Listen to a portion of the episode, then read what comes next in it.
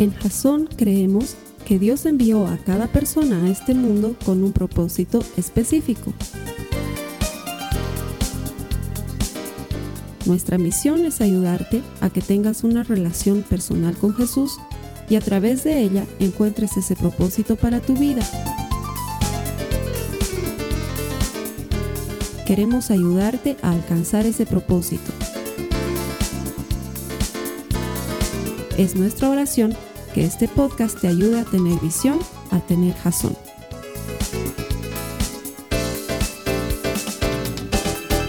Vamos a seguir con esta serie que hemos comenzado la semana pasada, que se llama Desierto. No sé si alguna vez has estado en una de esas reuniones en las que te has sentido como ese dicho popular que dice, me siento más perdido y más solo que Adán en el Día de la Madre. ¿Alguien ha estado alguna vez así? De hecho, aunque no creas, una de las preguntas que más he escuchado en mi, en mi vida como pastor, aunque no lo creas, es, Carlos Alberto, ¿y Adán tenía ombligo o no tenía ombligo? No lo sé. ¿sí? Eh, esta expresión más perdido que Adán en el Día de la Madre denota algo bien interesante, soledad. ¿Sí? No perteneces, no te sientes parte de. Qué difícil es pasar por esos momentos de la vida en los que estás atravesando por tal nivel de soledad que aunque estés rodeado de mucha gente, te sientes solo o te sientes sola. Y quizás hayas experimentado eso en algún momento. Eh, el año 2014, el actor estadounidense Robin Williams se suicidó porque había estado lidiando por mucho tiempo con un sentimiento de depresión y soledad muy grande. Encontraron algunas cosas que él había escrito y entre las cosas que encontraron, algo decía más o menos así, no hay soledad más grande que estar rodeado por muchas personas, pero aún así sentirte solo. ¿Y quién imaginaría que un hombre como él, tan alegre, tan jovial, tan buen actor, que transmitía cosas tan lindas por medio de su trabajo, que alegraba a tantas personas, estaba calladamente viviendo una depresión tan aguda y tan sostenida por tanto tiempo que lo llevó a tomar esa decisión? No sé si sea tu caso o no, pero en algún momento de la vida todos nos sentimos muy solos. Y tal vez ese momento de la vida sea este momento. No lo sé. Pero sí te puedo asegurar una cosa. La soledad es algo que Dios permite que experimentemos. De hecho, mucho del desierto es experimentar soledad.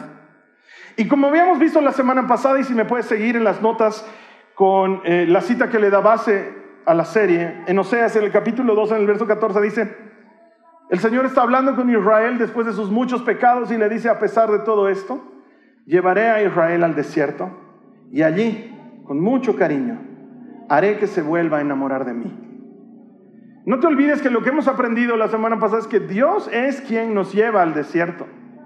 Y nos lleva al desierto para que nos volvamos a enamorar de Él. Y gran parte del desierto es sentir esta soledad. Es sentir que no hay nadie más contigo. Que no hay nadie, nadie, incluido Dios. Porque la soledad significa que muchas veces no lo vamos a experimentar a Él. De hecho, mira lo que dice la palabra en el Salmo 10, en el verso 11, dice, perdón, en el verso 1, dice, el salmista está hablando y dice, oh Señor, ¿por qué permaneces tan distante?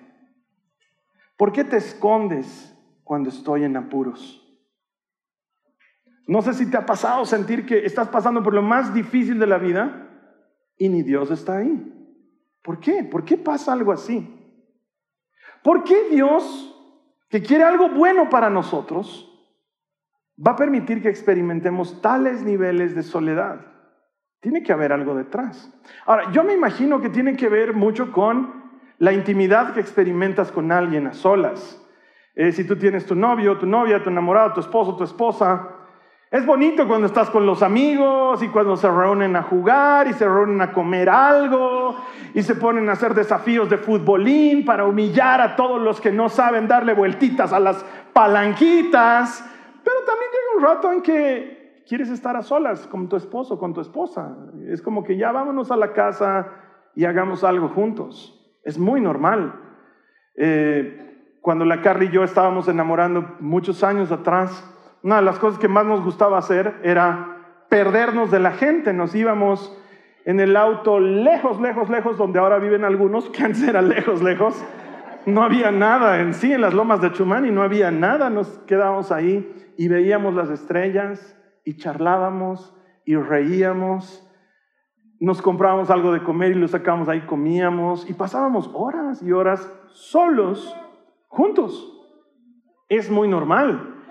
Y ahora nos sucede lo mismo, como ustedes saben, mis hijas ya han crecido, una de ellas está a más de seis mil millas de distancia, la otra está ahorita en la escuela de niños y tiene sus propias actividades, entonces no me voy a olvidar un par de semanas atrás que estábamos solos en la casa y la Carly me decía, otra vez estamos solos como cuando hemos comenzado.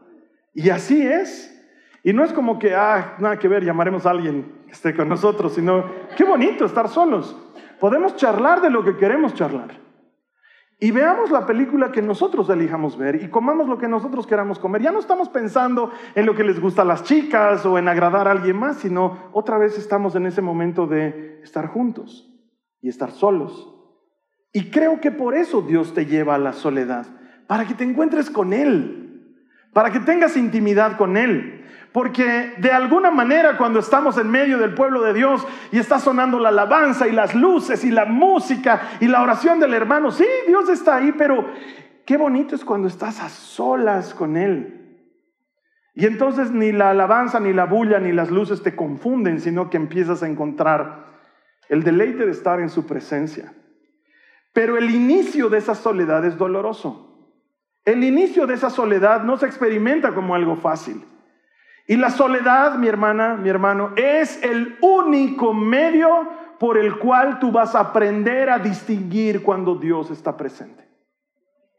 No vas a poder jamás en tu vida aprender cuando Dios está presente a menos que hayas pasado por la soledad primero. Y por eso creo que el desierto incluye un momento de soledad, pero es dolorosa en un inicio.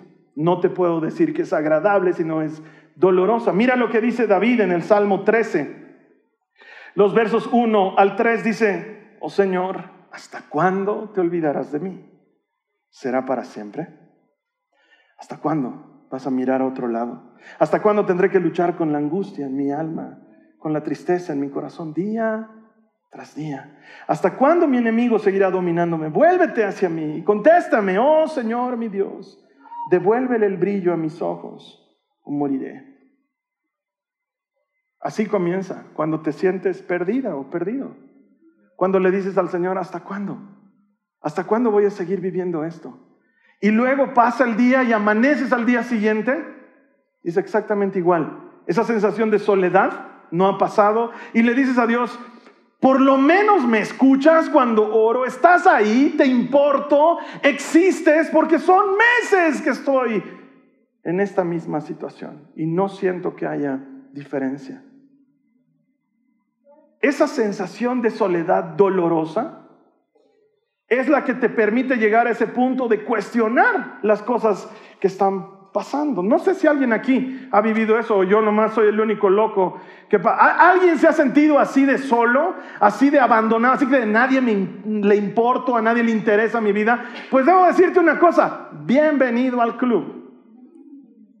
Es un club además VIP, no cualquiera está en ese club. Déjame decirte que sí quisiera que cual, pero no. Es un club especial. Ese club está reservado para gente que realmente quiere conocer a Dios. Gente muy célebre ha estado en ese club, déjame decirte. No sé si has escuchado hablar de un tal Moisés. Es uno de los primeros en haber estado en el club, porque ha tenido que estar solo, solo para entender que Dios estaba presente. Ha estado en medio de más de dos millones de personas guiándolos por el desierto y sin embargo él estaba absolutamente solo. Las cosas que veía las veía solo él. Lo que escuchaba lo escuchaba solo él. Y era Dios y él y nadie más. En medio de dos millones de personas. O tal vez has escuchado hablar de un tal David, poderoso rey de Israel, que estaba escapando de un tal Saúl que lo quería matar. Y tuvo que llegar a un lugar que se llamaba la cueva de Adulán para sentirse absolutamente solo. La Biblia dice que no lo siguieron ni sus familiares, ni sus hermanos, ni su padre, ni su ejército. Nadie lo siguió. Él llegó a ese lugar y los salmos lo registran cuando David le dice, estoy solo y nadie me ha acompañado y parece que a ti ni siquiera te importa. Y solo en la cueva, cuando nadie más estaba con él, es que comprendió que Dios estaba presente. Este club es milenario.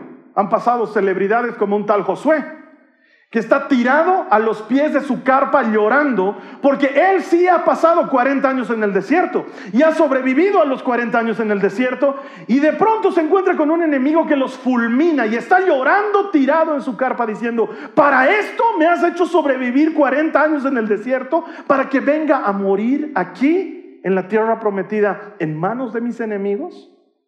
Ah, el Club de la Soledad es un club de gente conocida, de gente importante.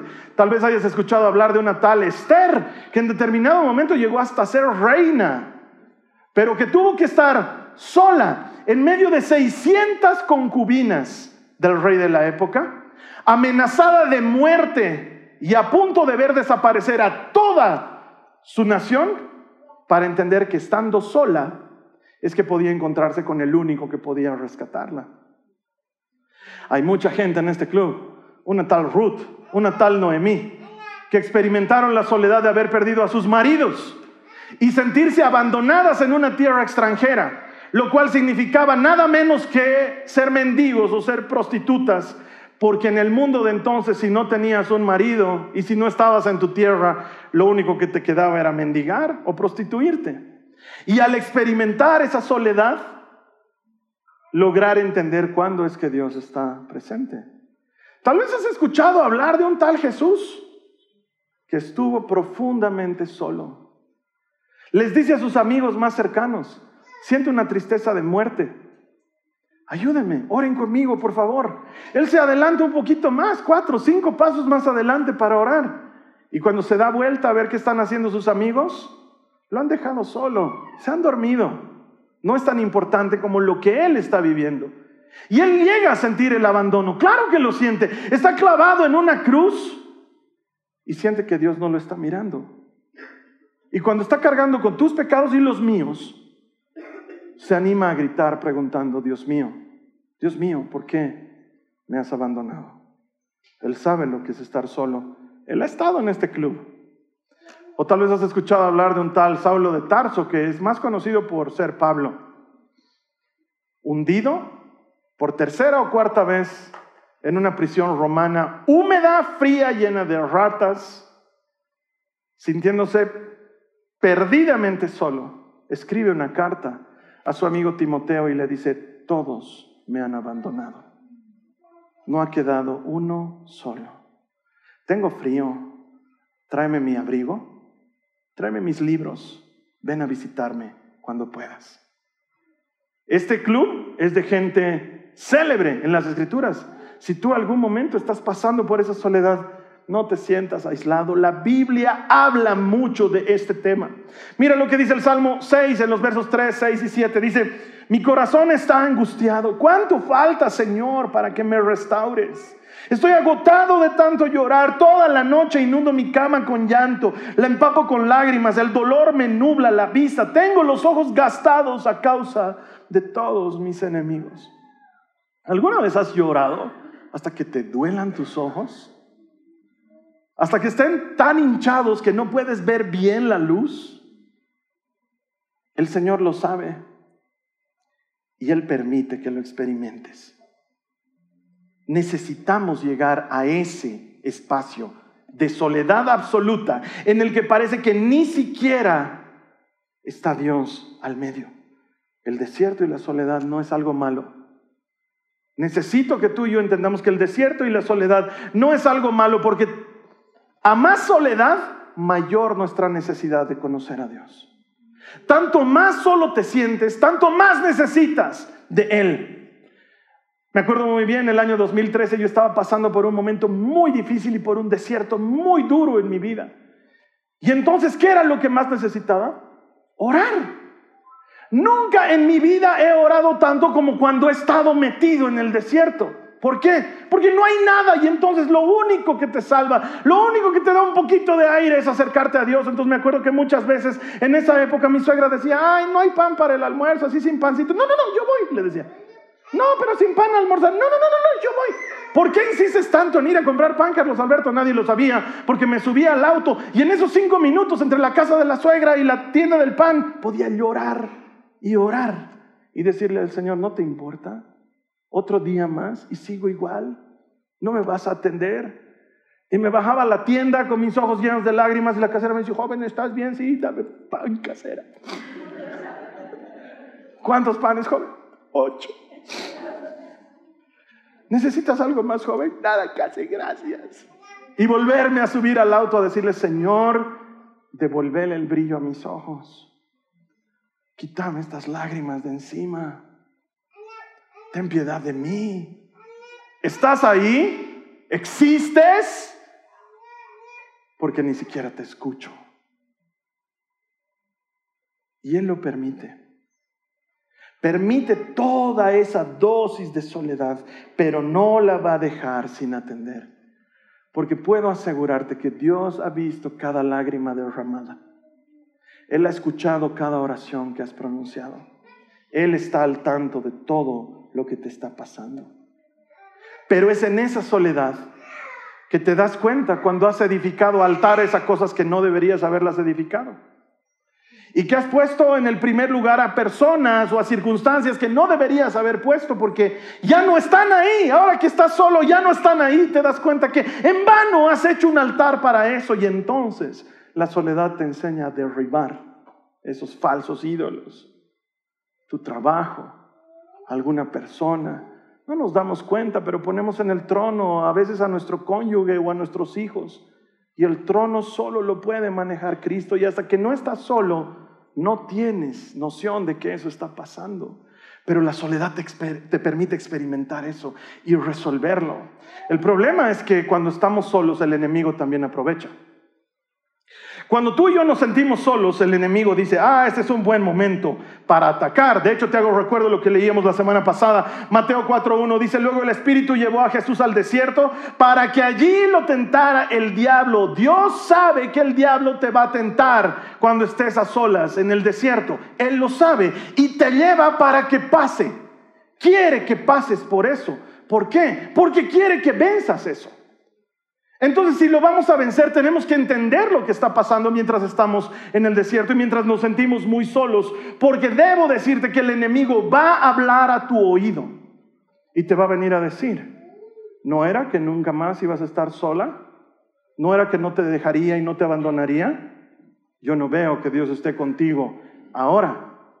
Y la soledad, comúnmente a muchos de nosotros, en lugar de llevarnos a mayor intimidad con Dios, nos lleva a dudar de su presencia y de su amor. Y entonces el enemigo te dice, ah, ¿para qué estás tratando de mantenerte fiel a un Dios que no es fiel contigo? Si vas a pecar, peca bien pecado. Si te vas a hundir lejos de su presencia, hundite en el fango más hediondo. Bien sabes que quieres pecar. Y entonces comienza la tentación en nuestro corazón y en nuestra mente. Y muchos ahondados en ese sentimiento de sequedad, en lugar de buscar más a Dios, decidimos pecar. Por eso, hermanos, es que he decidido que esta parte de la prédica va a ser la parte más práctica de las prédicas de toda mi existencia. Porque alguien debería enseñarnos cómo vencer la tentación cuando estamos en medio de la soledad del desierto. Porque está bien, es obvio que vamos a ser tentados, pero ¿y cómo sobrevivimos? ¿Cómo salimos? Entonces he decidido hacerlo ridículamente práctico. Quiero que salgas hoy de este mensaje teniendo herramientas tan claras que la siguiente vez que enfrentes una tentación puedas vencerla sin ninguna dificultad. No quiero dejarte con el mensaje espiritual solamente. Quiero que lo puedas aplicar ni bien salgas de esta iglesia. He decidido que va a ser absolutamente práctico. Porque creo que el desierto y la soledad no solamente son una oportunidad para tener intimidad con Dios, pero son una oportunidad maravillosa para vencer la tentación y el pecado. Porque si no la vences, la soledad te va a llevar al pecado y el pecado te va a llevar a alejarte del Señor. Mira lo que dice el Salmo 38 en el verso 1 en adelante. Dice, oh Señor, no me reprendas en tu enojo ni me disciplines en tu ira. Tus flechas me han herido muy dentro y tus golpes me aplastan. Debido a tu enojo, todo mi cuerpo está enfermo. Mi salud está arruinada a causa de mis pecados. Mi culpa me abruma. Es una carga demasiado pesada para soportar. Mis heridas se infectan y dan mal olor a causa de mis necios pecados. Me retuerzo atormentado por el dolor. Todo el día estoy lleno de profunda tristeza. Una fiebre galopante me quema por dentro y mi salud está arruinada. Estoy agotado y totalmente destrozado mis gemidos salen de un corazón angustiado. Esta persona no solo está sola, sino que encima de todo ha pecado. Y el mismo que te tienta para pecar es el mismo que luego te quiere matar con la culpa. El mismo que te dice, ay, total, ya no sientes nada, peca bien pecado, luego cuando pecas viene y te dice, oh, oh, qué dura, qué traición más asquerosa. Eres el peor pecador que conozco. O sea, yo conozco pecadores, pero tú los superas a todos. No me voy a acercar mucho ya porque estás oliendo mal. Y algunos de nosotros cometemos el error de conversar con el enemigo y decirle, ¿qué hago? No vayas a la iglesia, todos se van a dar cuenta, todos se van a juzgar. Clarito, tienes cara de pecador por donde se te mire. Por donde se te mire. Es más, no me mires así, parece que me tienes ganas, no me mires.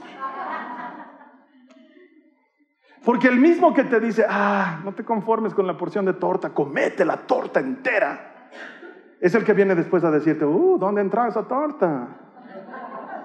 ¿Entiendes de lo que estoy hablando? El mismo que te invita a pecar es el mismo que luego te condena, te culpa y te mata, porque la culpa solo mata. La culpa no es buena, la culpa solo mata. Y el enemigo te culpa para que te hundas, pero el Señor Jesús te lleva al arrepentimiento para que salgas adelante. Su camino es diferente. Él sabe que hay una probabilidad muy grande de que estando en el desierto caigas y peques. Y cuando caigas y peques, siempre va a haber gracia y perdón del otro lado. Pero ¿qué tal si no caes? ¿Qué tal si el desierto es el lugar donde vences? Y aquí entra la parte práctica. La palabra del Señor dice, Ninguno de ustedes ha pasado por ninguna tentación que no sea común a otros humanos. Y por el contrario, dice Pablo, junto con la tentación, Dios ha provisto una salida. ¿Qué cosa ha provisto? Una salida. No, no los escucho. ¿Qué ha provisto? Una salida. Siempre hay una salida. Lo primero que necesito que entiendas cuando enfrentas tentación es que hay salida. Hay una, hay una salida y Dios la ha provisto para que salgas por ella. Cosa número uno, hay salida. Cosa número dos, la palabra del Señor dice, resistan a su enemigo el diablo y él huirá de ustedes. Aunque no lo creas, gran parte de vencer una tentación es paciencia, es resistir. Es resistir por un tiempo. ¿Por qué? Porque te tengo una noticia. El enemigo no te va a tentar para siempre. Eventualmente se cansa. Eventualmente dice, pucho, ya, me haré a un lado. Eventualmente deja de molestar. Entonces tienes que aguantar. Pero quiero ser más práctico todavía contigo. ¿Cuánto debería aguantar Carlos Alberto? Aunque no lo creas, he investigado. Y me he ofrecido como voluntario para ser sujeto a prueba. Solo necesitas 23 minutos. ¿De dónde sacas eso? ¿Dónde está en la Biblia? En ningún lugar. Pero es bien fácil entender cómo funciona la tentación en el mecanismo del pensamiento del ser humano. Todo comienza con un deseo. Comienza con, ¿y si hago esto? Vámonos con un ejemplo fácil, el de la torta. Está en el refrigerador, torta completa. Solo han comido dos pedazos, está la torta ahí. Y el enemigo viene y te dice, vamos, Peppa Pig. Tú sabes que quieres esa torta, Peppa Pig. Y tú le dices, no me digas, Peppa Pig. Ya. Miss Venezuela, vamos. Comienza con una idea y empiezas a fantasear. Empiezas a imaginar qué va a pasar cuando hagas eso que no tienes que hacer, que sabes que te hace daño, que te esclaviza más. Y empiezas a imaginarlo y lo concibes. Y en cuanto lo concibes, lo siguiente que ocurre es ejecutarlo y lo ejecutas. Y cuando ya te estás terminando la última cucharilla de dulce de leche de esa torta, ahí es cuando el enemigo dice, ¿ves que eres Peppa Pig? La Pepa más Pig del mundo, además. Eso pasa en el pensamiento. ¿Sabes cuánto toma? 23 minutos. No lo digo yo. Así funciona el pensamiento del ser humano. Entonces, en cuanto empiezas a sentir la tentación, encende un cronómetro, pon 23 minutos y sal a hacer otra cosa. Cambia lo que estás haciendo en ese momento. Mi consejo pastoral, haz algo que le dé gloria a Dios de inmediato.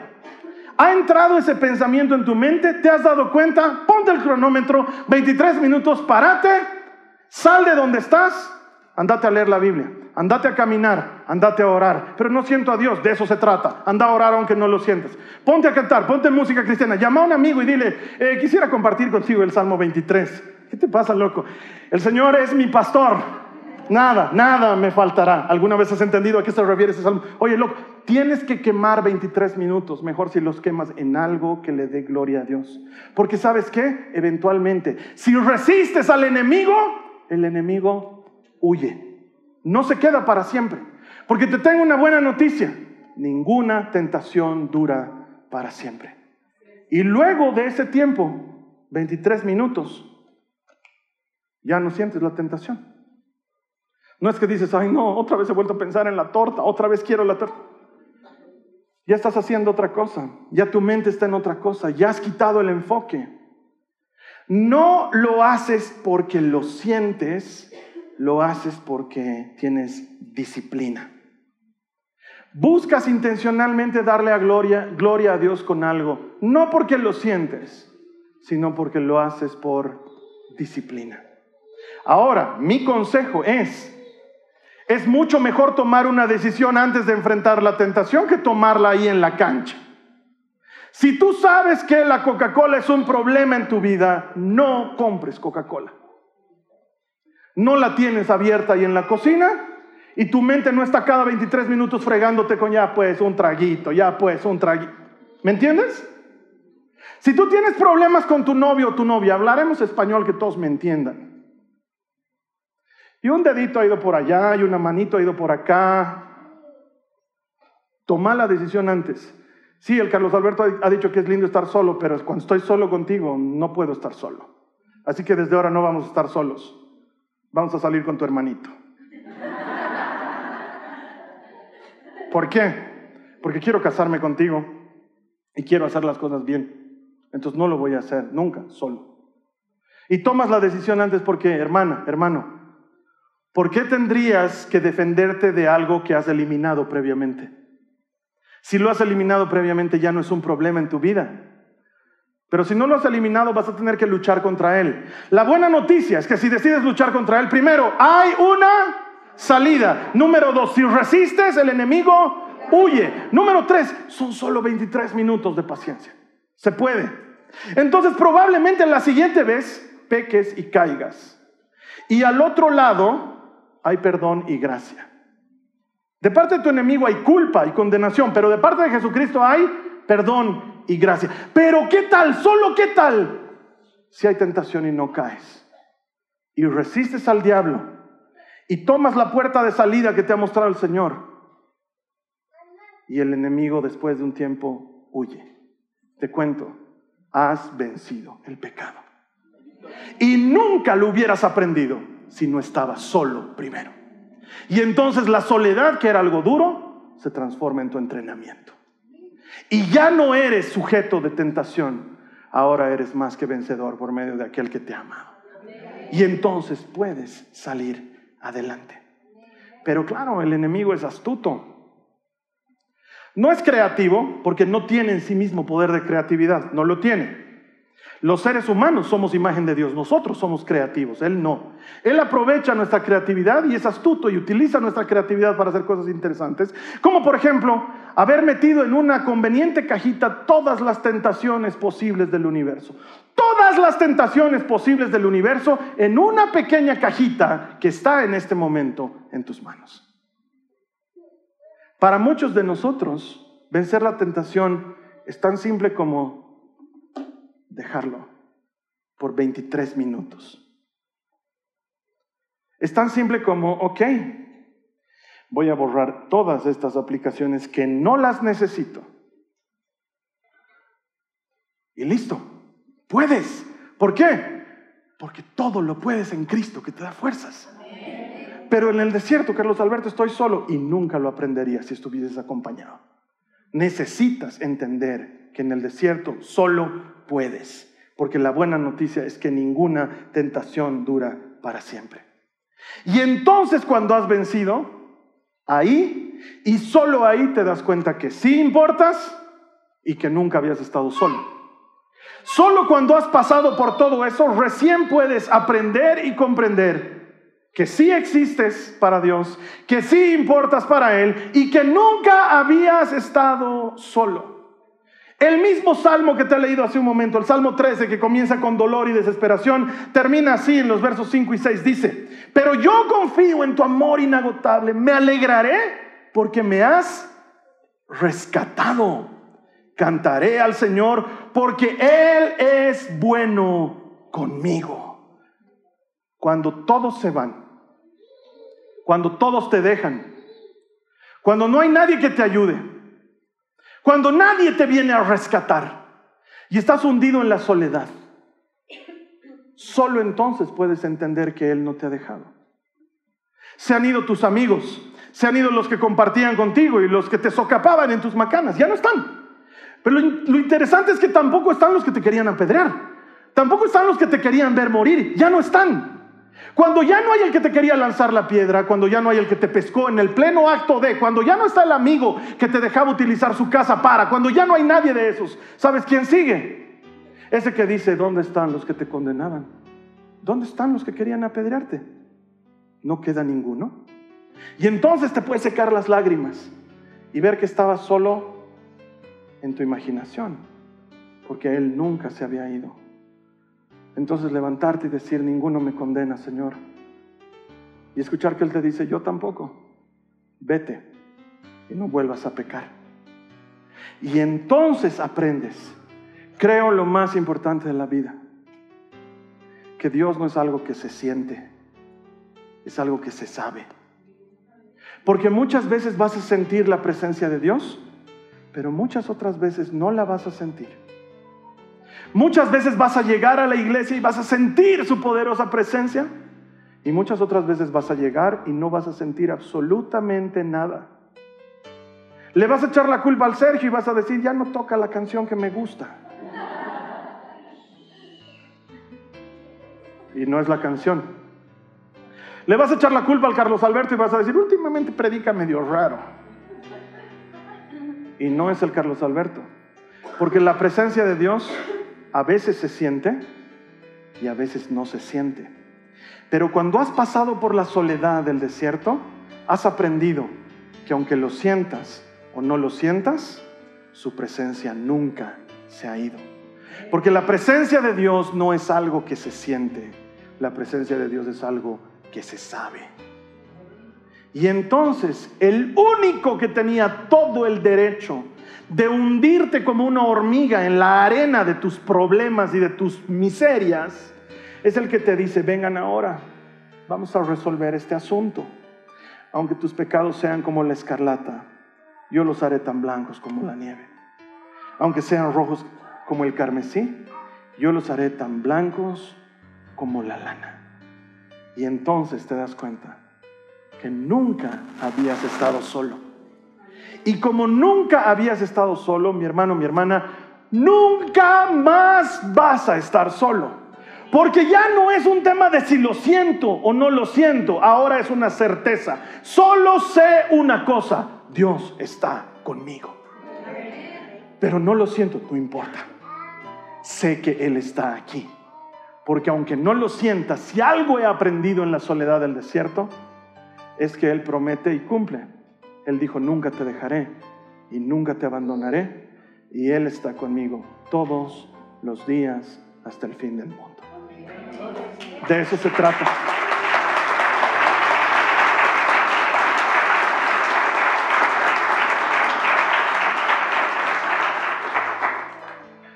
Y entonces nunca más caminas sola. Nunca más. Te vas de viaje, Dios está contigo. Entras al supermercado, Dios está contigo. Entras a ese juzgado a hablar con esa persona con la que tienes que conciliar. Dios está contigo. Entras a la cárcel por la injusticia del hombre. Dios está contigo. Entras al quirófano donde tanto temes entrar. Dios está contigo pero no lo siento, no importa, tú ya has pasado eso por encima. Sentirlo es para aficionados. Los que han pasado por el club de la soledad no sienten a Dios siempre, pero saben a Dios siempre. Él está contigo siempre. Él está contigo siempre. Y entonces con razón el salmista dice, aun cuando pase por el valle de sombra de muertes, no temeré mal alguno porque siento que estás con... No, no dice eso. ¿Te has dado cuenta que no dice eso? No temeré mal alguno, porque tú estás conmigo. Estoy seguro de que estás conmigo. Tu vara y tu callado me infunden aliento. Estás. No tengo que sentir que estés. No tengo que sentir que estés. Estás conmigo es una certeza y no dudo de tu presencia. Eso es lo más importante que va a aprender el cristiano en su vida. Y a partir de ese momento nunca más vas a estar solo de nuevo. Esta ha sido una producción de Jason Cristianos con propósito. Para mayor información sobre nuestra iglesia o sobre el propósito de Dios para tu vida, Visita nuestro sitio web www.jason.info. Allí encontrarás muchos recursos para animarte en tu relación con Dios, enseñanzas, nuestro blog, prédicas y mucho más. Te lo deletreamos www.jazon.info.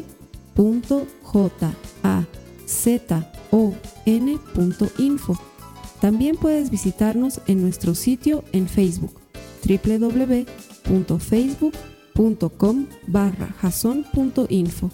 Que Dios te bendiga abundantemente. Muchas gracias.